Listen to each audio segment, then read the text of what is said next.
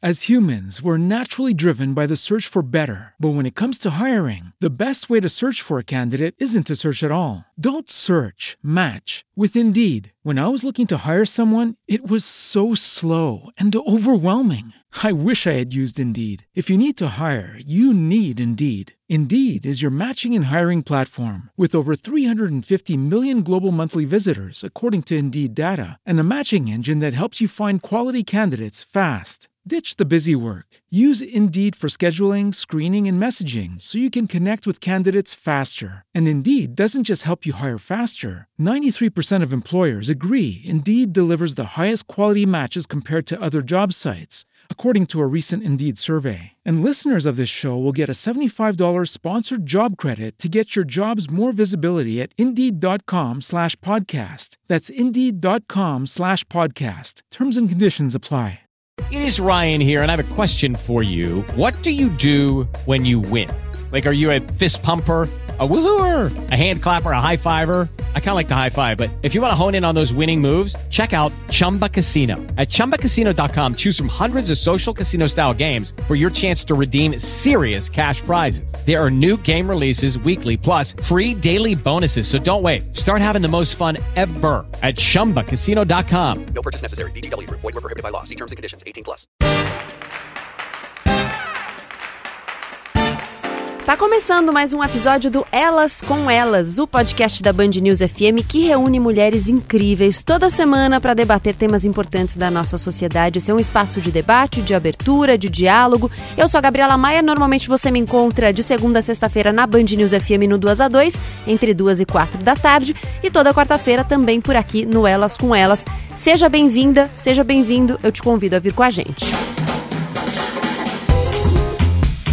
Hoje o nosso tema são as mulheres na arte. A maioria dos artistas são homens ou a vida e a obra das mulheres foi silenciada por quem escreveu a história da arte. As modernistas Anita Malfatti e Tarsila do Amaral ganharam o status de precursoras. Mas apesar de terem sido muito relevantes, não foram as primeiras. Em 2017, o Instituto Tomiotaki em São Paulo fez inclusive uma exposição para destacar isso, com o nome Invenções da Mulher Moderna, para além de Anita e Tarsila, expunha obras de outras artistas mulheres. Sem acesso ao ensino superior, uma vez que a academia só passou a ser aberta às mulheres nos anos de 1890, as artistas até então muitas vezes eram vistas como amadoras. Nos últimos anos, os museus do mundo todo têm tentado trazer as mulheres à vista, mas ainda temos um caminho longo para percorrer. Em 2009, o Centro Georges Pompidou, em Paris, se propôs a expor durante todo o ano as mulheres artistas que já tinha na coleção para falar de um tempo e de um espaço mais próximos da gente. O Brasil assistiu a um sucesso de público em 2018 com a exposição Mulheres Radicais na Pinacoteca do Estado, nos principais museus brasileiros, e o MASP, outro expoente, dedica o ano de 2019 às mulheres, agora com as exposições de Janira, Memória de Seu Povo, Tarsila Popular, Lina Bobardi, Habitat. Para falar sobre isso, eu recebo Karina Sérgio Gomes, Lia Chaia e Valéria Piccoli. Muito obrigada por estarem aqui. Vou começar pedindo para que vocês contem, para quem nos ouve, quem vocês são. Karina Sérgio Gomes, quem é você? É, acho que eu sou uma inquieta, mas oficialmente sou jornalista, sou pesquisadora de artes visuais, eu faço mestrado no Instituto de Artes da Unesp e eu tenho um projeto que chama 54 Artistas Brasileiras, que eu me propus uma vez por semana escrever um perfilzinho curto de uma artista brasileira, que eu vou postando no Medium e nas redes sociais. Lia Chaia, você. É, eu, eu me formei, fiz graduação em artes visuais, mas sempre procurei estudar a dança, o teatro, então as artes do corpo em geral, e todas as artes me interessam a, a mistura das linguagens, dos assuntos. E, e isso, dou aula e palestra e, e, dou algumas oficinas onde eu gosto de misturar prática e teórica junto. Então sempre mostro um pouco de trabalho de artistas que pensam o corpo e é, propõem alguma prática. E estou também tateando e descobrindo e bem aberta à pesquisa de linguagens e assuntos. Valéria Piccoli. Oi, Gabriela, obrigada pelo convite para estar aqui. Eu sou uh, curadora-chefe da Pinacoteca hoje, mas na verdade minha graduação foi em arquitetura e fui uh, aos poucos derivando, digamos, para a área de patrimônio, de museus e me interessando uh, por esse mundo né, da, dos museus e do patrimônio. Bom, eu queria, para a gente começar, é, estender a vocês a pergunta que eu fiz aqui no início. Há mais homens nas artes ou as mulheres de alguma forma estão invisibilizadas? Eu acho que nos últimos anos uh, o, esforço tem sido bastante uh, grande, principalmente o esforço institucional, não é? Para recolocar e para jogar mais luz, uh, principalmente sobre a produção de artistas mulheres, né? então, em 2015, por exemplo, a Pinacoteca organizou uma, uma exposição chamada Mulheres Artistas, as Pioneiras, né? Que foi uma exposição bastante importante para a gente. E na verdade a gente quase que entendeu isso como uma introdução à, à exposição Mulheres Radicais por exemplo, né, que a gente também uh, recebeu e, e, adaptou, digamos, para o espaço da Pinacoteca o ano passado.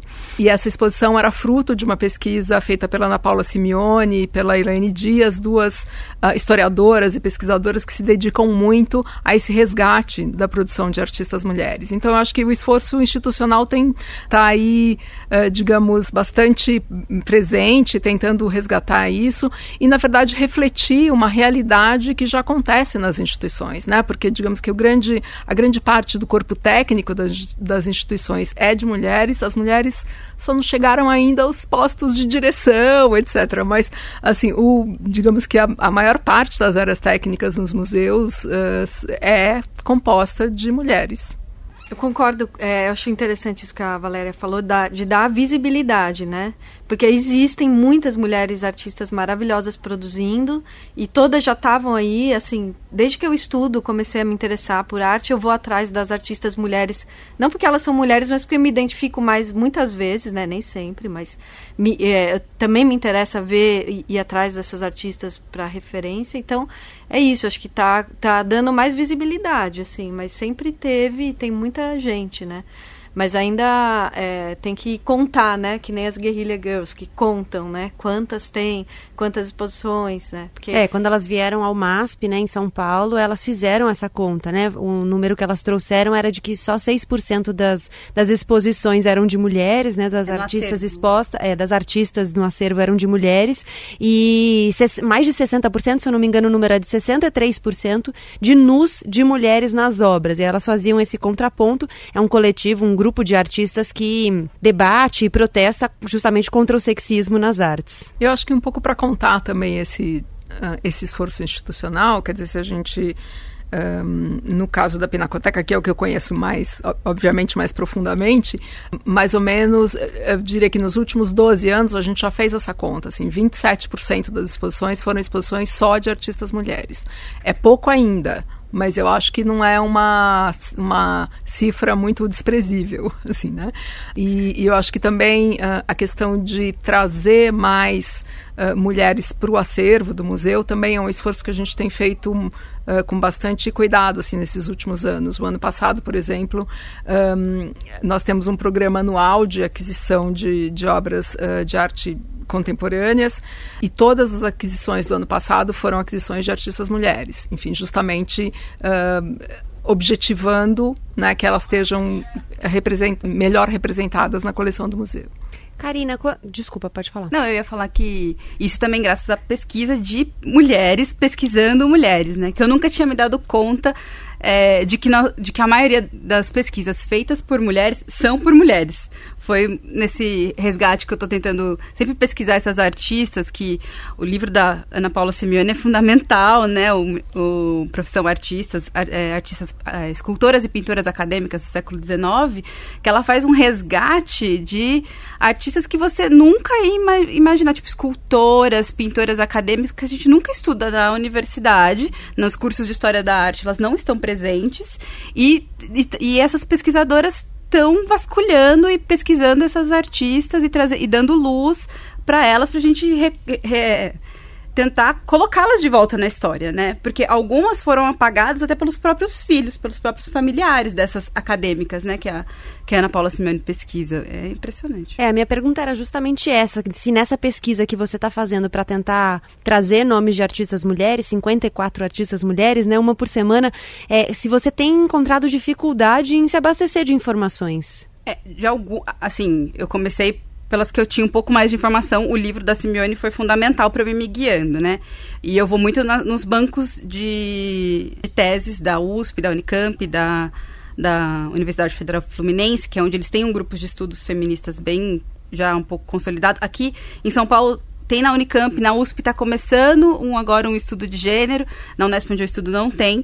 É, e aí, algumas ainda é bem difícil. Outras já tem, tipo, Tarsila, Anitta. As modernistas, quando você chega na década de 60 para frente, tem mais. Das do século XIX tem menos. Mas também tem um problema que o século XIX é um pouco, pouco estudado ainda, né? Não sei se a Valéria trabalha na Pinacoteca que tem um acervo do século XIX, pode falar melhor. É, mas a, é, a pesquisa em si, agora, especialmente das mulheres da década de 60 para frente, tem bastante. Mas é difícil. Tem artistas que você não encontra muita coisa. Esses dias eu estava fazendo uma pesquisa sobre modernismo e eu achei lá uma uma escultora que chama Adriana Janakopoulos e eu falei assim, gente, ela, ela produzia tão bem quanto o Brecheret. E o Brecheret, quando foi para Paris fazer os seus estudos, ele ficava na cola dela, tipo, onde ela estava. E e o trabalho dela foi totalmente apagado, né? Mas hoje tem uma pesquisa sobre ela, muito tímida, mas é, é difícil. De algumas artistas que já morreram, é mais difícil nessa minha pesquisa para a nossa conversa, eu não sou uma estudiosa da arte, então fui ler muitas coisas para a gente poder conversar aqui. E aí é, me chamou bastante atenção isso que eu falei no início, de as mulheres a princípio serem vistas como amadoras porque elas não tinham acesso à academia. A academia só aceitou as inscrições das mulheres né, a partir de 1890, na década de 1890. E aí, quando as mulheres começaram a ser vistas pelos críticos com, com legitimidade, é, havia uma, um, um certo cerceamento de temas. Então, tudo bem você ser artista, mas não dá para falar de tudo também, né? Tem alguns assuntos que são restritos às mulheres. Vocês, no convívio de vocês com a arte, tanto na, no estudo da arte quanto na, na prática, né? Vocês sentem essa, essa restrição? Eu acho que ali pode. Tem um negócio, tem um pouco, sim, de ah, esse trabalho de mulher, ah, o bordado sempre tá ligado ao feminino. É, ah, o corpo, ah, é só a mulher que trabalha com corpo, ou todo trabalho de mulher tem a ver com corpo. Não é, entendeu? É, então tem ainda, sim, existe. Até durante a nossa conversa eu vou pensando mais outros exemplos, mas esses são alguns, assim, como se toda mulher trabalhasse com corpo, né? Não tem a geometria, não tem outro conceito, né? Eu, é que eu trabalho também, mas eu fico meio indignada às vezes. Isso, questão, ah, o bordado, o delicadeza, ainda tem, sim. É verdade, tem, tem alguns estereótipos ainda, né? Que se. Aos quais uh, parece que a produção feminina tem que se conformar de alguma forma. Eu acho que isso era muito mais visível nessa transição, digamos, do século XIX para o século XX, que uh, de fato as mulheres, por não poderem frequentar ou ter uma um treinamento formal uh, em arte, Uh, não quer dizer que elas não tinham treinamento, elas frequentavam ateliês privados de artistas que davam aulas, etc. Tem milhões de exemplos disso, mas uh, a produção delas ficava um pouco limitada essa questão da natureza morta, de pintar flores, de ter né, paisagens, enfim, coisas um pouco mais decorativas. assim. E, e elas se arriscavam um pouco aos temas mais nobres da arte, né, a pintura histórica, enfim, aos, aos outros temas mais, uh, digamos que eram considerados mais mais relevantes na produção artística. Eu concordo com, uh, com vocês que a partir dos anos 50 e dos anos 60 isso muda radicalmente, mas eu acho que, que alguns estereótipos se mantêm sim na produção atual. Quer dizer, tem muita coisa que, uh, que a crítica olha um pouco já tentando enquadrar aquele trabalho como um trabalho feminino por conter uh, algumas dessas características que a Lia colocou, né? A delicadeza, o tipo de material, às vezes a própria maneira, a própria maneira de trabalhar o material é considerada mais feminina. Eu acho que tem muitos estereótipos ainda por aí. Ou às vezes o contrário. Eu lendo algumas críticas, eu fiquei pensando é, muito sobre algumas obras que são vistas como mais viscerais, violentas até, e aí a crítica destacava muito alguns pontos que eu fiquei pensando, puxa, será que fosse um, se fosse um homem fazendo essa obra, se, se teria esse mesmo olhar, né, da, da surpresa até e do choque com a visceralidade do que do que agora, que é uma mulher? Eu acho que tem algumas coisas que, por exemplo, eu vou dar um exemplo de uma amiga minha, que ela é artista e, e ela tinha um trabalho que ela, que ela colheu 12 ciclos menstruais. E ela queria expor isso de alguma forma. E o orientador que estava. Um crítico que estava orientando essa produção dela falou assim: ai, ah, mas você vai expor isso como? E aí ela falou assim: ah, não sei, ah, então põe nos tubinhos de ensaio, assim, para também tirar um pouco essa coisa da, da menstruação, tirar um pouco de algumas características. É, exatamente. e aí ela fez, assim, no tubo de ensaio. Aí ela, ele falou assim, ah, mas tá muito vermelho. né? Ela falou assim, o que, você quer que eu faça? Você quer que eu coma mais verde pra ficar marrom? Que, que você... Aí ela, ele falou assim, ah, não sei. Aí ela pegou e decidiu fazer uma performance. Aí ela começou, chegou no fez uma performance em que ela jogava uma, os tubos, e, eles tiraçavam no chão. E ela falou assim, nossa, mas ficou muito violento. Então, e tem essa coisa, né, de, ok, isso é o, que, o universo feminino, mas também como é que ele vai ser tratado, se ele vai ser um pouco pasteurizado para não ser tão chocante, mas se é muito chocante também, ai meu Deus, o que, que vamos fazer, né? Não, tem essa, um, acho que um embate ali um pouco, não sei. Acho que a Lia, que é, é. artista, pode falar melhor. É. Eu acho, é, é, pensar nisso do, da visceralidade mesmo. Às vezes falam, ah, é, é que a mulher é visceral, né? As humans, we're naturally driven by the search for better. But when it comes to hiring, the best way to search for a candidate isn't to search at all. Don't search, match with Indeed. When I was looking to hire someone, it was so slow and overwhelming. I wish I had used Indeed. If you need to hire, you need Indeed. Indeed is your matching and hiring platform with over 350 million global monthly visitors, according to Indeed data, and a matching engine that helps you find quality candidates fast. Ditch the busy work. Use Indeed for scheduling, screening, and messaging so you can connect with candidates faster. And Indeed doesn't just help you hire faster. 93% of employers agree Indeed delivers the highest quality matches compared to other job sites, according to a recent Indeed survey. And listeners of this show will get a $75 sponsored job credit to get your jobs more visibility at Indeed.com slash podcast. That's Indeed.com slash podcast. Terms and conditions apply. Ai, é tudo. E não é, não é racional, não pode ser racional, né? Tem esse estereótipo, assim mesmo, da, da visceralidade. E, esse, e a questão do vermelho, né? Eu vejo que. no final eu vejo muitas mulheres usando vermelho mesmo. Essa cor é forte, né? No, no nosso corpo, assim. E, e, trabalhar com esses também elementos tão diretos do feminino, às vezes tem que saber lidar mesmo com isso. Pode mudar para talvez também abrir mais a conversa, não ficar só no meu absorvente, assim, sei lá, abrir mais, né? E isso pode ser interessante também de se pensar, né? Assim, mais é. pessoas estejam dispostas a dialogar com aquilo. É, você tem que entender os, o lado, não é só mulher também. A gente hoje é, é meio homem, né? A gente é tudo também. Não, não, é, não dá para ser só o feminino também, né? Acho que tem, tem que também ter essa. Também a gente tem que entender isso um pouco, acho, às vezes. De, dessa coisa de guerra, de luta, de. De poder participar ou não? De conseguir, de, de conseguir é, fazer um trabalho que não fique só com também, ah, é, é muito feminino, assim. Fazer alguma coisa, ah, essa é da mulher, é do feminino. Eu acho interessante quando o trabalho de arte trata das questões humanas, assim. E que o homem, a mulher, a criança, o idoso, que as pessoas se identifiquem e toquem de algum jeito. Não precisa só tratar, sabe? É, é que também ficar só no feminino, assim, fecha um pouco o trabalho. Como se as mulheres só pudessem abrir. falar de questões femininas. É, é. Tem que abrir, assim. Então, acho que a ideia da arte é tratar de, do humano, né? É, eu queria trazer uma outra questão. Acho importante a gente citar que a gente não tem mulheres negras na mesa hoje. É, eu fiz o convite a Rosana Paulino, a Sônia Gomes, que estão fora do Brasil, e a Aline Mota, que não pôde participar, mas ela mandou um áudio, um áudio bem curtinho, mas bastante contundente. E eu queria trazer a fala dela para a gente pôr essa questão também no debate. existe um número pífio de mulheres artistas nos acervos dos museus, por exemplo. Isso já foi amplamente documentado e os números são estarrecedores. É, quando a gente amplia essa pesquisa para a quantidade de mulheres negras presentes nos acervos, os números são ainda menores. A gente vê que esses espaços são estruturalmente negados para mulheres, para negros, então, as instituições, os colecionadores e todo o mercado de arte em geral precisa olhar para esses números com ações propositivas.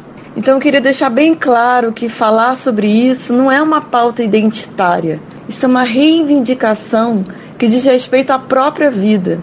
Os museus, as instituições, as curadorias não estão contemplando a diversidade da vida, a diversidade da existência.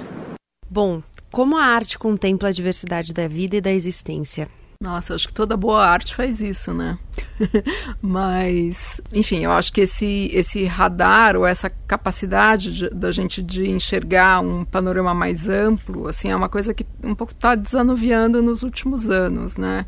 Uh, eu acho que tem sido feito um, um esforço mesmo de todo mundo de conhecer um pouco melhor, né? O, enfim, a, de sair um pouco desse universo muito canônico, né, das instituições e de tentar explorar um pouco melhor essa diversidade. Mas a gente ainda tem muito, muito, muito que fazer.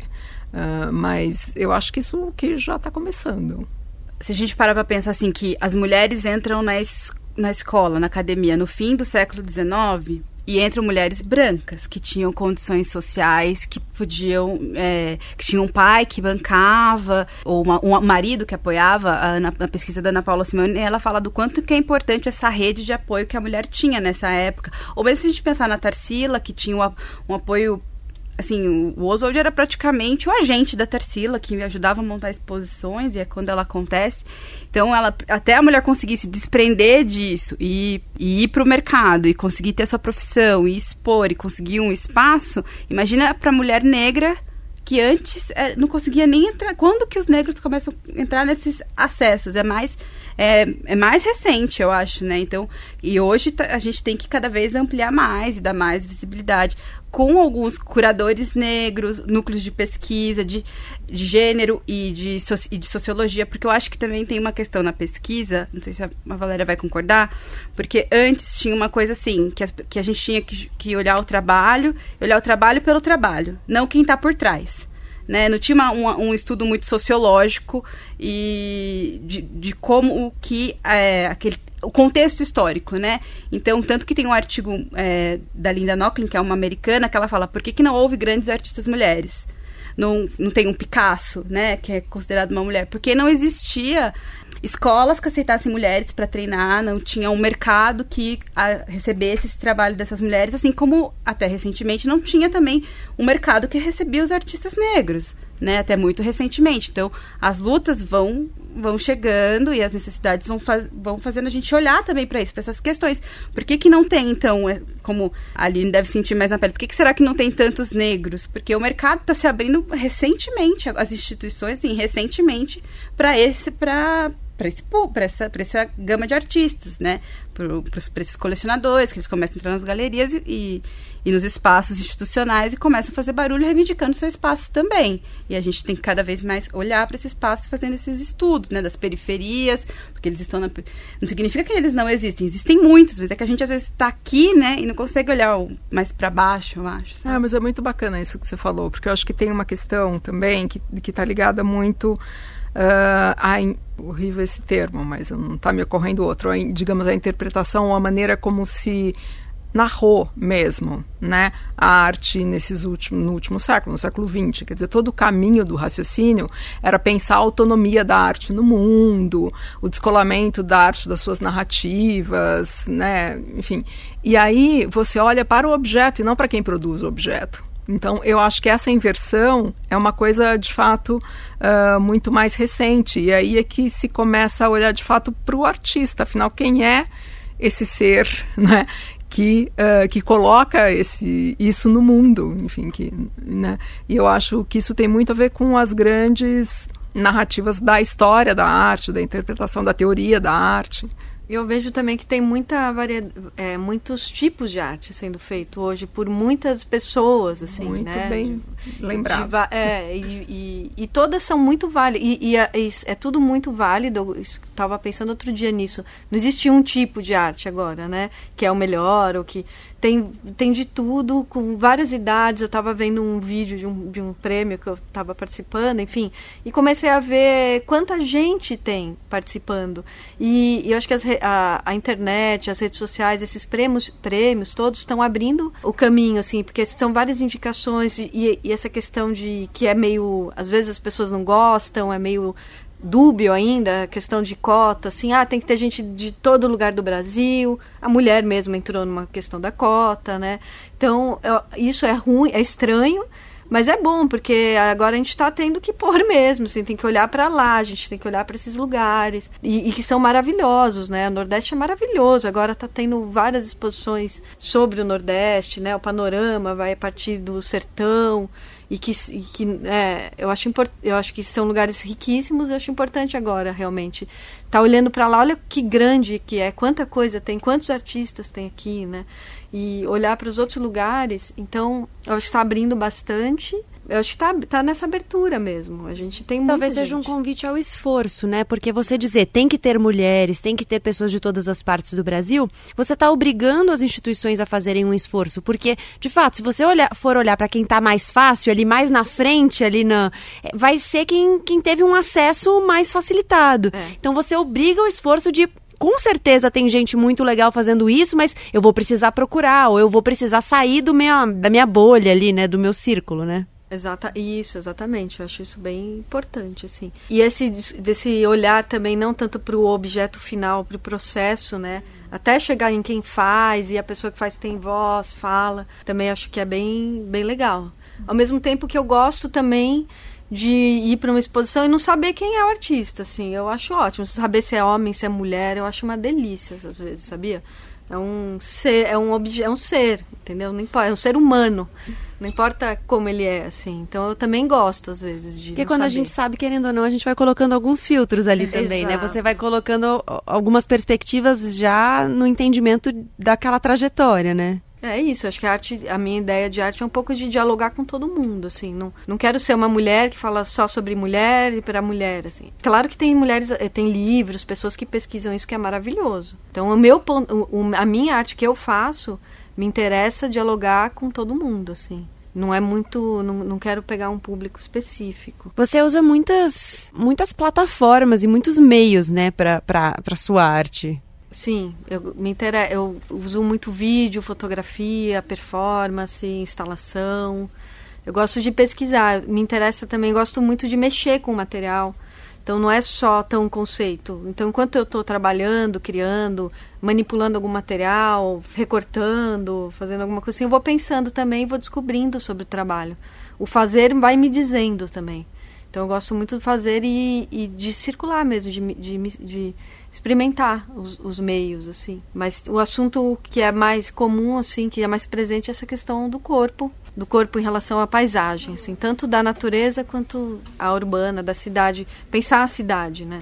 Esse trabalho que você fez em áudio, é, em que você vai guiando é, a pessoa, né, como, como um GPS, é, fala muito da cidade, né, desse lugar urbano. É, então eu tenho trabalhos em áudio. Eu cheguei a mostrar aqui para Gabriela que chama GPS. Então eu peguei as, os guias de GPS, todas as, o que eles falam, né? Gravei e fiz e, e fiz um áudio como se fosse um GPS. A gente tivesse que segui-lo, né? De carro.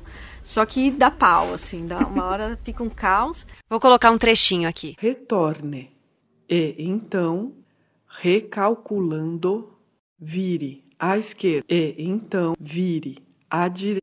Vire à esquerda. Vire à esquerda. Vire à esquerda. Vire, vire à esquerda. E então, vire à esquerda. Trânsito, trânsito, trânsito, trânsito, trânsito, trânsito, trânsito, trânsito, trânsito, trânsito, reportado à frente. E eu usei ele numa exposição e usei em aula. E foi muito legal, porque em aula eu peço para as pessoas ficarem. A gente fica em pé, todo mundo. E eu falo assim: ó, vamos. Só que continua andando como carro, né? Não para para ouvir. E aí fica uma bagunça de gente pelo espaço, se tromba, tal, e fica todo mundo, todo mundo se diverte assim, e quando chega, as pessoas ficam aliviadas até assim, porque o áudio fica meio confuso, vai travando. Então eu acho legal isso também de trabalhar com as pessoas. Isso eu acho muito bom. A aula, debate, em palestra, olhar olho no olho, assim, sabe? Tá junto, assim. Além do trabalho de ateliê, que às vezes é um pouco solitário também, mas que faz parte, né? A gente também é sozinho. Valéria, é, você acha que hum, o fato da gente ter tido recentemente exposições que tiveram muito sucesso de público na Pinacoteca. Eu falei do, do, Mulheres Radicais, da exposição Mulheres Radicais no início. A gente teve no ano passado já uma exposição no MASP, Histórias Afro, Afroatlânticas, que também foi um grande sucesso de público. Você acha que isso significa que as pessoas estão mais abertas à arte, estão mais abertas a um tipo de arte, estão mais abertas a, uns, a alguns temas? Ai, eu acho que tudo junto. eu acho que, uh, que é bacana que essa resposta tenha vindo do público, porque é um índice bem importante de, que, de um desejo que as pessoas têm, né? De ver de se, se enxergar de alguma forma também nessa na instituição foi muito incrível a experiência de mulheres radicais de ver um público jovem de mulheres assim interessado naquilo, naquele momento, né? Era uma, era uma exposição que tinha um recorte cronológico muito específico, né? E abarcava muito esses anos 60, 70 e 80, que são anos muito combativos, né? Uh, e a exposição focava muito isso. Então foi muito incrível ver essa afluência de jovens mulheres querendo conhecer e descobrir essas histórias, né? Uh, e, e, a, e, era incrível também acompanhar as, essas, essas jovens porque tinha também uma cronologia assim que indicava que uh, de alguma forma relacionava né, os acontecimentos políticos desse período todo em vários países da América Latina com uh, as artistas da exposição. Então, quão atentamente elas liam tudo aquilo. Então, era, é, eu acho que era justamente, acho que a, a exposição veio um pouco resgatar também essa, essa história para uma geração que não estava muito habituada a ir ao museu sabe? O que foi muito gratificante para gente. Então, eu acho que é isso. Eu acho que é um pouco. Uh, o museu tem que dar respostas mais precisas, assim, né, para o público e realmente se tornar mais flexível, enfim, e, e, abrir esse diálogo mais profícuo, assim, com o seu público.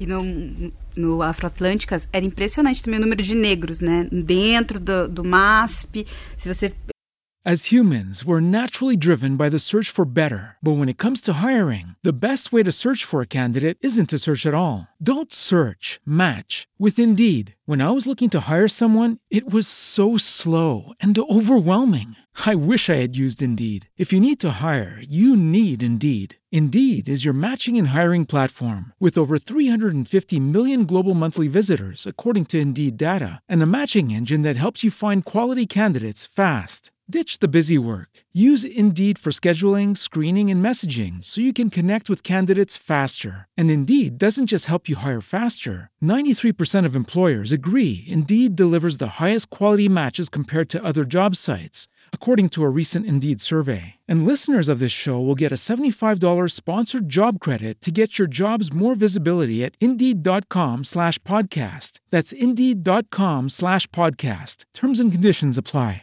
Hello, it is Ryan, and I was on a flight the other day playing one of my favorite social spin slot games on chumbacasino.com. I looked over the person sitting next to me, and you know what they were doing?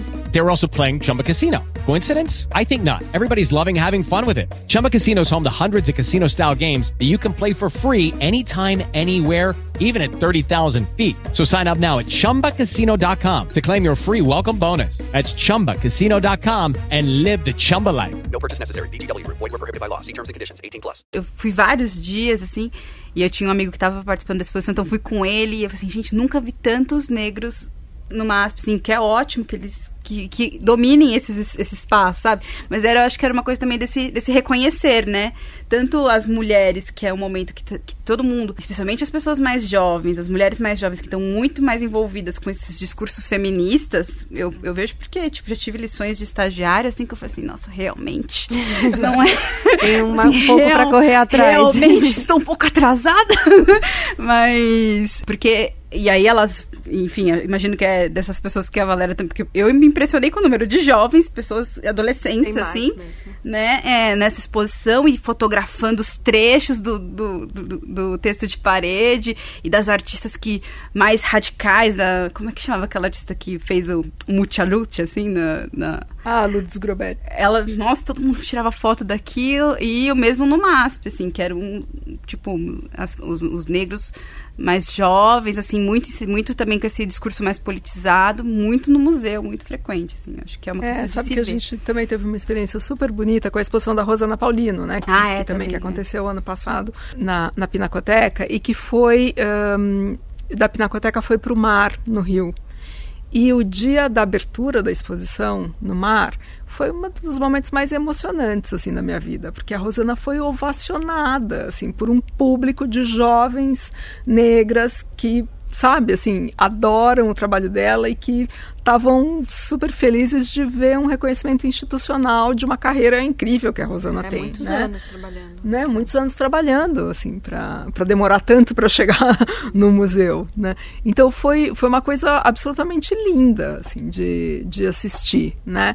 E eu acho que, que tem a ver com isso, tem a ver com esse, eh, com reconhecer que esse espaço também agora é um espaço onde ele, onde essa nova geração tem voz, tem lugar, Você sente essas pessoas também no diálogo, nos, nos espaços de diálogo que você mencionou, Lia? Você falou das palestras, da- das aulas, enfim. é- são essas pessoas também que estão tentando dialogar? Sim, as pessoas estão tentando dialogar, estão querendo informação, estão querendo encontrar esses pontos de encontro para conversa, para debate, né? Exposição Mulheres Radicais, eu, eu fui algumas vezes e vi assim, tem, as, eh, o pessoal era, era como um refúgio, né? Foi bem numa época meio conturbada, assim, então era um refúgio, era um lugar que você podia estar e ser o que, que você é, assim, sabe? E até eu vi as pessoas faziam intervenção, ficavam muito tocadas, né, lá, assim. Então, acho que sim, acho que é um lugar de refúgio. Agora, só para falar um pouco dessa questão, voltando, né, a questão da mulher, tal, tava outro, só para colocar um outro lado, assim, para debater. Eu tava outro dia conversando com uma amiga artista que eu admiro muito, e tal. E ela falou, nossa, Lia, na minha... Há, há um tempo atrás, a gente conversando sobre fazer exposição de mulher e tal, ela falou, Lia, na minha geração, né, que era mais ou menos os anos 80, a gente queria... A gente não queria ser reconhecida como mulher, a gente queria estar igual, a gente queria estar junto. né? Ela falou, não tinha aí... né, Não, por isso que voltou essa ideia do feminismo tão forte para essas jovens, assim, mais jovens. Quando eu era estudante, é, tinha falava se ficar ali a gente era porque se é mulher você tem que viver com isso sim né Você- mas ela falou na minha geração a gente lut- a, a nossa ideia não é, era ir- tá igual era ser igual não ser mulher ou ser homem ser hétero ser né? era ser igual assim agora ao mesmo tempo você é feminista você não sei o que lá está se, separa também você é igual mas separa um pouco né assim. Elas tinham medo de se guetizar, né? Eu- É. minha, minha primeira pesquisa foi sobre a Regina Silveira, que estava no Mulheres. Radicais. E, é- e aí ela fala, e quando eu pesquisei assim, eh, eu falava assim, nossa, será que eu posso falar que o trabalho dela é feminista? Na época que eu, enfim, 10 anos, é, há 10 anos, né? Aí eu, eu conversei com a, com a Ana Teresa Fabris, que falou assim, ah, eu acho que ela não vai gostar muito desse, desse discurso. E aí eu fui conversar com ela, ela, não, meu trabalho não é feminista. É, embora ela toque em questões de tipo da do ambiente doméstico, né? Fala um pouco da violência, etc. O uso de, enfim, recorrente de uso de, de armas no trabalho dela também tem. E ela fala assim, mas ela não. Porque ela não queria se guetizar mesmo. Assim como. E a Regina tem uma coisa também que ela não gosta nem de que vejam assim, ela como artista brasileira, né? Ela tem um. Ela quer ser artista. E as artistas dessa época elas não queriam esse, esse gueto. Até porque o feminismo, né, nos anos 60, era considerado tipo de, da mulher mais. que não eram as artistas, né? Era outro, outro meio, assim, que circulavam isso. E os meios que elas se vinculavam, tipo, a gente olha o Milor, a gente olha os. os os, os formadores de opinião da época metiam pau nas feministas também. E elas queriam elas queriam estar de pau a pau com os, com os homens. Isso vale para as pesquisadoras também, para as curadoras da época, porque elas não queriam também assumir esse discurso. E imagino que a Valéria pode falar mais sobre essas Não, artistas. É super, é super uh, incrível isso, porque a Regina, na verdade, foi uma, uma, pessoa que foi que organizou das primeiras exposições sobre mulheres no Brasil, foi ela quem fez, né? Então é, é curioso que ela não quisesse se guetizar, mas de alguma forma ela começa um pouco esse movimento de trazer à tona ou focar, né, um, uh, uma exposição, por exemplo, na produção de mulheres. Sim. É, o que é muito legal. Mas eu, é, eu acho que, que é um pouco isso, que é uma agenda muito mais recente também, né? Essa. E... A abertura também é mais recente, né? Porque uhum. em determinado momento você falar que você era feminista, ou que é. você estava ali, de alguma forma, militando por um espaço para as mulheres, você ia mesmo é, segmentar o seu uhum. público. Uhum. Mas talvez em um momento que você tem mais abertura, você só está tentando. É, e aí eu estou jogando para a gente conversar aqui, mas talvez seja só uma tentativa de reparação, porque se você parte de lugar muito diferente, se a sua linha de partida é muito diferente da linha de partida do outro, e aí no nosso caso aqui, que a gente está fazendo um recorte de gênero, ou na questão que a Aline Mota trouxe aqui no áudio dela, em uma intersecção raça, gênero, se você parte de, um, de uma linha de partida muito atrás do outro, vai ter um momento que você vai precisar de um espaço maior para que você consiga ganhar ali a, a, a, a equiparar né, o, seu, o seu lugar no, no na corrida. Uhum. Para que aí sim, talvez a gente possa falar de um lugar de mais igualdade. Não sei, talvez seja uma, mais uma tentativa de reparação esses espaços do que de segmentação. É, pode ser. Tava dando aula. Na minha aula eu uso às vezes a Luiz Bourgeois e a Ana Mendieta. Uhum.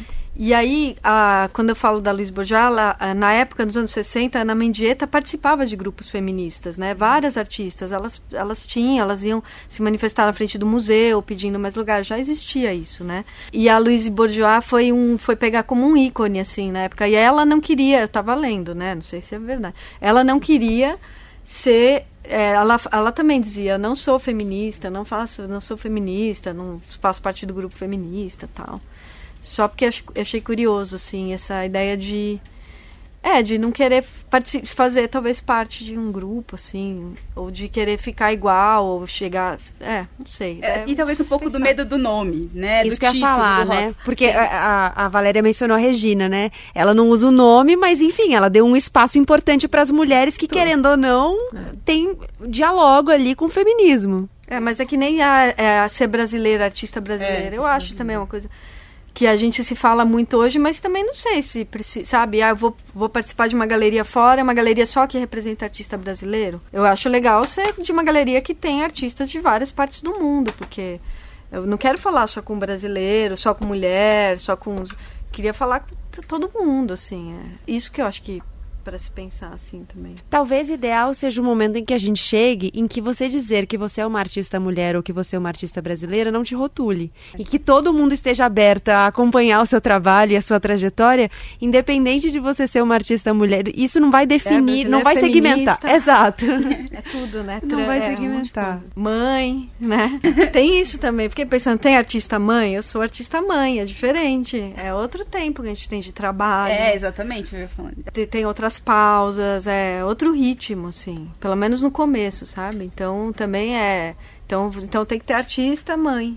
Queria trazer aqui, na minha pesquisa eu levantei alguns nomes, né? E eu queria trazer um dos nomes que eu levantei, que é a artista Julieta de França, escultora nascida no Pará. Nessa história que eu encontrei dela, diz que ela foi para o Rio de Janeiro, fez parte do primeiro grupo de alunas da Escola Nacional de Belas Artes, ganhou um prêmio para estudar fora. É, primeiro prêmio para estudar fora do Brasil, enfim, era o prêmio máximo que existia, né, da academia e tudo mais. E aí fala que hum, as obras chegaram, as obras dela chegaram aos museus, mas ficaram nas reservas técnicas. Então ninguém, ninguém conhecia o trabalho dela, apesar de estarem nos museus, ninguém conhecia. E aí eu fiquei me perguntando, como é que essa mulher não entrou para a história, né? Como é que essa mulher, como é que todo mundo não sabe? Eu não sabia quem ela era até eu é. fazer essa pesquisa. É, e aí fiquei pensando quantas mulheres estão nas reservas técnicas dos museus. mas a a Ana Paula Simeone, que resgata a história dela, né? Ana, que, ela tem uma história ótima, é, essa, essa, artista. E é a Ana Paula que vai criar o verbete dela no Wikipedia, aliás. Porque nem verbete no Wikipedia ela tinha. E ela não só... Ela ganha o primeiro prêmio, para prêmio Viagem, que era con, con, é, considerado, assim, o máximo que você poderia chegar no, no século XIX, porque ninguém concorreu ao prêmio de escultura naquele ano. Só ela. Então ela ganha. E aí a Ana Paula Simeone diz assim que aí eles vão verificar se mulher poderia ganhar o prêmio. Ah. E aí ela diz que, que aí fala assim, bom, tá dizendo, não tá dizendo nada. Se não tá dizendo nada se pode ou homem ou mulher, então vamos dar. E aí dá o prêmio para ela e ela passa cinco anos estudando. E quando esses artistas voltavam, o normal era eles produzirem um, uma obra pública.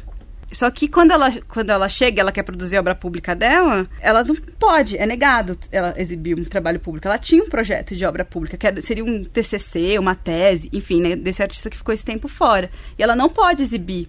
Então o que ela faz? Ela volta para Paris e recolhe todos os documentos, tipo, pra, é, tipo, Rodin avaliar o projeto, pede para vários artistas e escultores avaliarem o projeto. Aí ela volta e aí e ela arranja uma briga dentro da Escola Nacional de Belas Artes, porque, enfim, ela desautoriza os críticos, os professores de lá. E ela nunca consegue expor ao ponto dela é, realizar esse trabalho. Ela volta para o Pará, que era da onde ela era. E ou ela. Agora eu não me perdi se ela volta para Pará ou se ela fica no Rio de Janeiro. Mas eu sei que depois disso ela faz uma documentação sobre o trabalho dela. Ela tem um caderno em que ela recolheu, tipo, tudo que saiu no jornal, as trocas de carta que ela teve com vários artistas, e ela documenta a passagem dela. E, essa, e esse, esse documento ficou guardado na casa de um familiar durante anos. E a Ana Paula Simeone, pesquisando sobre essa artista, um dia fez um, deu uma entrevista para a Unicamp, e, a, e, e aí um professor viu a entrevista e falou assim: Sabia que eu tenho uma tia que era considerada louca e que tinha um caderno dela lá, que ela dizia que estudou com Rodin, o nome dela era Julieta de França. Nossa. Aí a Ana falou assim, falou, não, ela não é louca, ela, ela realmente estudou com Rodin, onde tá isso? E aí ela vai procurar esse caderno e tal, e vai escrever um pouco mais sobre ela, mas enfim, a família mesmo desacredita. E ela teve uma filha, foi mãe solteira, e a família meio que sei lá, né? Ficou nos acervos e ninguém deu, achava que ela era louca porque ela disse que ela, que ela estava com roda. É. Forte, né? Não, tem histórias incríveis. Angelina é. Agostini. Angelina né? Agostini, é sim. Uma história incrível também, que é filha de um. Uh, do Angelo Agostini, que era um, um, enfim, um artista, caricaturista, tinha um jornal. Uh, e era uma filha ilegítima que ele teve com Abigail de Andrade, que também era uma artista. E ela, ela tem... está na minha lista aqui, a é, Abigail de Andrade. É uma história linda, mas por conta dessa origem também um pouco, né, não aceita, digamos, também sofreu muito, enfim, para se, afirmar como artista. A Abigail também, a carreira dela um pouco desandou, né, por tudo, por, por, todos esses, por todas essas questões, enfim.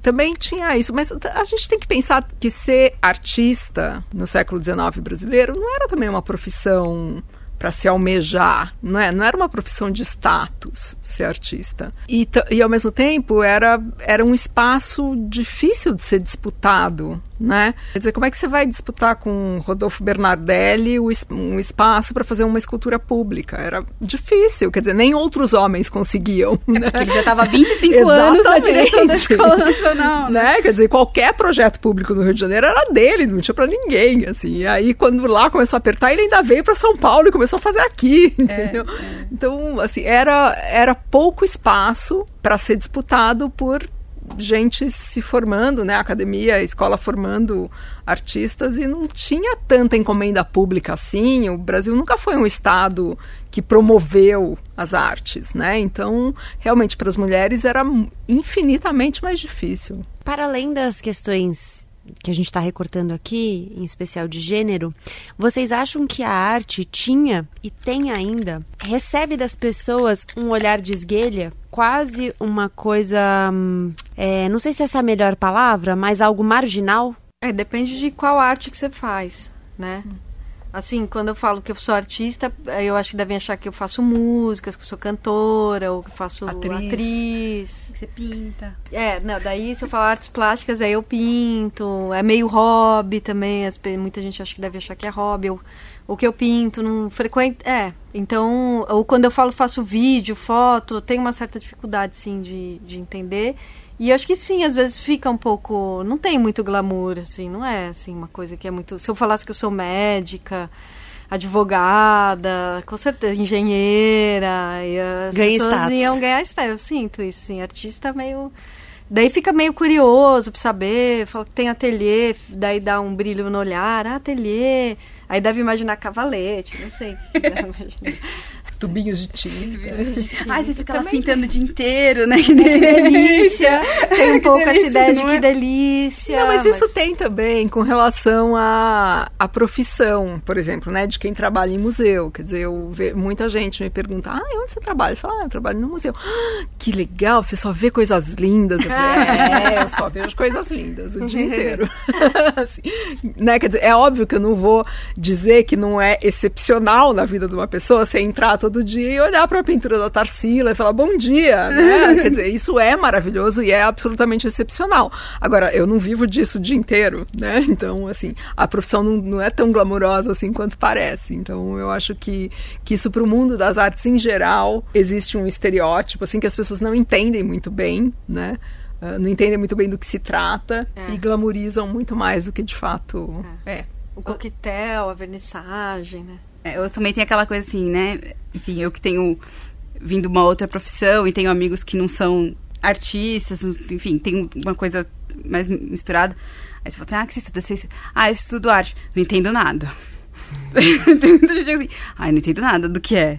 Ai, aí, se for arte contemporânea, então, nossa, não, não entendo nada. Porque parece que eu tô falando que eu estudo astrofísica, é, sei lá, qualquer outra coisa. É, esse discurso é muito comum. Mas, mesmo, mas né? eu acho que tá. Eu vejo que tá aumentando muito as, as visitas em museu. Não tinha fila, né? Essa coisa de fila é novo, né? Não tinha fila quando era estudante para ir em museu, nada. Agora tem fila. Filas As pessoas quilométricas, vão, às assim, vezes, Tá, né? tá, tá tendo interesse em arte, assim, museu. Agora, museu a céu aberto. A feira de São Paulo que teve, assim, no final de semana ficou cheia, tinha fila para entrar, sabe? Tem um interesse, né? As pessoas têm interesse em ver. É importante para a gente, para o ser humano, sei lá, arte, tá? Ver e instalação, e ouvir música, e ir ao cinema, e ver dança, é tudo importante. Só que é isso, não dá dinheiro. não dá dinheiro, não tem dinheiro, mas é porque é preciso, né? É uma necessidade, eu acho. Bom, você tocou em dois pontos. A gente já está caminhando aqui para o final da nossa conversa e você tocou em dois pontos que eu queria trazer antes da gente encerrar, que é como a arte dialoga com a vida das pessoas. Vamos por partes. Eu ia fazer os dois de uma vez, mas vamos por partes. Primeiro, acho que a gente pode falar disso. Como é que a arte dialoga com a vida das pessoas? Por que é importante para uma pessoa ter arte na vida? Eu acho que, primeiro, porque te, me faz me entender como um sujeito dentro da sociedade, me dá sensibilidade e visão, eh, outras perspectivas do mundo e outras perspectivas, às vezes, de uma coisa que eu já conheço, sabe? É um outro olhar sobre, às vezes, algo que pode ser muito simples, pode ser um copo de água que vai me fazer um, refletir de uma outra forma sobre aquilo, sabe? Para mim, por isso que meio que me alarga a percepção de mundo, assim, pelo menos para mim é o que eu sinto. Concordo. Acho que também tem. Concordo com, com isso, sim, de ver pontos de vista, descobrir, descobrir coisas novas, é, criar mundos, criar universos, criar realidades. E, e o sujeito humano, né? O que há de mais essencial da criação, de criar, né? A criação. Você lida com. Você está dialogando com outro humano, né? Você não está fazendo para um animal, assim, para cachorro, nada. Está fazendo para o ser humano, né? Então é, é isso, é humano, é necessário, assim. É, é isso, acho que não, não- é difícil viver sem, as pessoas não conseguem. Quem faz, quem está no meio, não quer nunca mais sair. Não tem como, você não consegue mais imaginar você não ir em museu, eu não criar, eu vou criar de qualquer jeito, entendeu? Eu Vou, não, não tem mais saída, assim. É, e não acaba, né? É um- também não acaba. É uma busca que não tem fim, então é muito bonito. Acho que tem um ingrediente que é a capacidade de imaginar do homem, né? Isso é inacreditável. Eu acho que ela, e isso está expresso na, na maneira como o artista lida com o mundo. E é importante para mostrar para as pessoas que não tem só um jeito de ver, não tem só um jeito de olhar, cada pessoa pode imaginar a mesma situação de muitos outros jeitos. E óbvio que o artista, quer dizer, o escritor escreve, o músico compõe uma música, o artista faz um trabalho, né? Cada um dentro da sua linguagem expressa aquilo que de outra forma ele não poderia expressar. Então essa capacidade, essa, essa possibilidade de usar recursos que não são, que estão à disposição de todo mundo, mas que só alguns conseguem manipular, é que eu acho inacreditável na arte. E ela poder te mostrar essas muitas possibilidades que a vida tem, né? Eu acho que quando você descobre isso, é uma coisa que nunca mais se consegue deixar de apreciar isso, porque é da natureza humana, é isso que, que a Lia disse, né? E está enfatizando aqui. Isso é a natureza humana essa nossa capacidade de lidar com o mundo e de interpretar o mundo de jeitos diferentes. Bom, e aí vai para a segunda parte da minha pergunta, que é: como é que a gente faz para que algo tão relevante receba o reconhecimento necessário a ponto de receber dinheiro, que afinal é o que rege a nossa sociedade capitalista? Então, como é que a gente faz para que a arte tenha investimento, para que a arte tenha incentivo e as pessoas tenham mais acesso e mais abertura a ela? Nossa, esse é um ingrediente difícil, né? Porque a gente lida com uma fronteira complicada que é esse da mercadoria, né? Porque o dinheiro só, só quer gerar mais dinheiro, né? No fundo. Então, uh, é óbvio que a arte sempre foi mercadoria também. Ninguém é purista aqui de achar que as pessoas criam só porque criam. Não, sempre foi. Né? E sempre dependeu de mecenas e de incentivos. O que, acho que o caminho que me parece possível é, um, é admitir que de fato não dá para prescindir do, uh, do investimento público, porque a arte não pode estar tá só na mão do capital privado. Isso é óbvio, porque aí ela obviamente vai ser manipulada pelos interesses do capital privado e que, que tem que existir esse equilíbrio assim entre o investimento público e o, e o investimento privado. Agora conseguir esse equilíbrio é muito difícil, né? Porque assim, ainda mais num país como o Brasil, que as necessidades são tão básicas, é muito complicado se defender um investimento, a não ser que se entenda que de fato o acesso à cultura é uma necessidade básica do cidadão, né? E eu acho que, enfim, que é isso que a gente tem que cultivar nas, nessas novas gerações que estão surgindo. Talvez com a educação, né? Aí é a educação. É, a gente chega né? sempre nessa chave, né? É, porque se desde o começo, né, você tá lá e a pessoa faz o trabalho, faz arte, faz pintura, vê exposição, dialoga na escola, tudo isso ajuda, né? É isso, é a educação, que acho que ajuda a criar as pessoas que têm interesse. É... Quer falar agora? Não, não faço ideia de como transformar esse dinheiro. não faço ideia. É. Se a gente soubesse, inclusive, a gente estava trabalhando Exatamente, no mercado financeiro. com certeza. não faço ideia. É, acho que a educação é importante mesmo, assim, desde, o, desde criança, assim, a pessoa gostar. Você vê, por exemplo, quando eu fiz uma residência há um tempo atrás em Paris, fiquei na Cité des Arts. Eu ia no Pompidou ver os vídeos, eles têm um acervo de vídeo maravilhoso. E ia muita criança lá, muita família de lá mesmo, da região, franceses, visitar. Essa ideia de ir passear no museu também é legal, né? É importante, assim. Uhum. Não é uma obrigação, né? É, uma... é e, e, e, isso que eu ia falar, me ajudou muito. Eu convivi com arte, assim, desde pequena eu tive esse acesso, né? E como me ajudou, assim, nas minhas crises de criança, de adolescente, sabe? Quando eu, foi menos forte assim porque eu ia via um filme que tinha a ver e me aliviava. Ia ver uma exposição lá da Ana Mendieta se cobrindo de pena e isso já me aliviava sabe? É isso a arte ajuda a gente assim as crises todas que tem as, as nossas transformações ela ela tá dialogando com quem está vendo né? Quem está vendo está sendo visto também está aprendendo Bom, eu sempre termino elas com elas com um convite. O convite de hoje, obviamente, é para que a gente dê espaço para mais arte na nossa vida. A arte é uma experiência incrível de reconhecimento de subjetividades.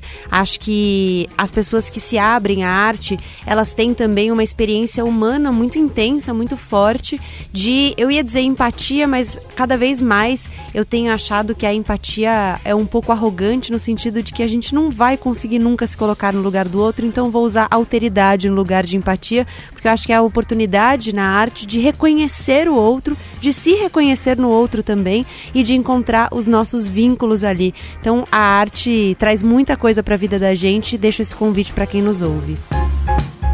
Bom, bora virar a página. Agora é a hora em que a gente indica livros aqui no Elas com Elas. Karina, o que você indica? Eu indico um livro do Afonso Cruz, que é um escritor português, que chama Vamos Comprar um Poeta. Foi recentemente adaptado para uma peça no CCBB que ficou em cartaz no começo do ano, mas eu li esse livro há muito mais tempo, que conta a história de uma família que comprou um poeta e eles começam a conviver com o poeta dentro de casa. E, enfim, eu acho que no momento que a gente está precisando tanto de arte, de cultura, de poesia, de. Enfim, acho que é um livro bem fundamental. É, no Brasil só tem digital, tá? Eu pesquisei porque eu comprei em Portugal, mas no Brasil tem digital. Lia. É, eu vou. Um que eu uso bastante em aula, que foi importante, tem a ver com o meu trabalho, que é da Christine Greiner, chama O Corpo, e é da editora Ana Blume. É, e dessa editora também tem outro livro que ela organizou, que chama Leituras do Corpo. É uma organização da Christine Greiner com a, com a Cláudia Morim, também da editora Ana Blume, e fala do corpo, assim, tem várias leituras do corpo, desde o corpo na dança, o corpo máquina, o, o corpo é, e as próteses, tem, são várias leituras de corpo, o corpo na, na, no Japão, é bem interessante, assim, bem bonito, de, é gostosinho de ler, porque tanto dela quanto esse, são vários textos também, então é um livro bem gostoso de ler, que é uma introdução boa, assim, para a gente falar de corpo, entender o corpo. Valéria. Bom, eu vou ser bairrista, vou indicar o catálogo de, da exposição Mulheres Radicais, oh. uh, que uh, eu acho que a energia toda dessa geração é muito importante para inspirar a gente nesses momentos bicudos que a gente está vivendo ultimamente. Bom, a minha dica é de ficção, romance. Eu vou indicar o livro Os Esquilos de Pavlov, da Laura Erber. O livro é escrito por uma mulher, mas o protagonista do livro é um homem, um artista. Ele é um jovem artista, vive mudando de país para país na Europa, atrás de bolsas artísticas, de uma forma de sobreviver como artista e até que ele co consegue uma bolsa em Copenhague, conhece a senhora Pavlov, que dá título ao livro, e é muito curioso porque as figuras que rondam esse protagonista na história, tanto na formação dele, a família dele, né, quanto no convívio artístico, são meio decadentes e isso traz muitas questões para ele. É um livro engraçado em primeiro lugar, assim, tem umas sacadas meio espirituosas e tal, mas o, o livro me chamou muita atenção porque a, a chave para mim foi, é que o artista ele tá perambulando atrás da arte e tudo mais, mas no fundo ele está procurando ele mesmo. E é um livro que fala bastante sobre identidade, sobre a nossa busca por nós mesmos, e acho que dialoga bastante com o que eu falei aqui no encerramento de a gente se reconhecer no outro, mas também de se encontrar, né? Acho que a arte faz esse convite para nos encontrarmos com nós mesmos. Chegamos ao fim de mais um Elas com Elas. Obrigada pela sua companhia mais uma vez. Queria registrar aqui as mensagens que têm chegado, muitas mensagens comoventes. Primeiro, fico muito feliz com as mensagens de todas as mulheres que escrevem falando que o Elas com Elas tem ajudado a construir redes, que o Elas com Elas virou um motivo de assunto com mulheres desconhecidas. Isso me deixa muito contente. E mais ainda, as mensagens dos homens que têm chegado dizendo que o Elas com Elas está me ajudando muito na minha tentativa de desconstrução. Essa foi uma uma delas. Eu registro aqui. Agradeço muito quem escreve pra gente. Você pode nos escrever pelo e-mail elascomelas@bandnewsfm.com.br. Pode mandar mensagem nas redes sociais ou no meu, meu Instagram é arroba Gabriela Semayer, ou da Rádio Band News FM, que eu registro todas as mensagens que chegam por lá também. Na quarta-feira que vem tem mais Elas com Elas. Eu, Gabriela Maier, cuido da pauta, da edição e da produção desse podcast. A Letícia Valente, a coordenadora de digital da Band News FM. O José Antônio de Araújo faz a sonorização e os trabalhos técnicos foram do Caio Bento. Até quarta que vem. Tchau.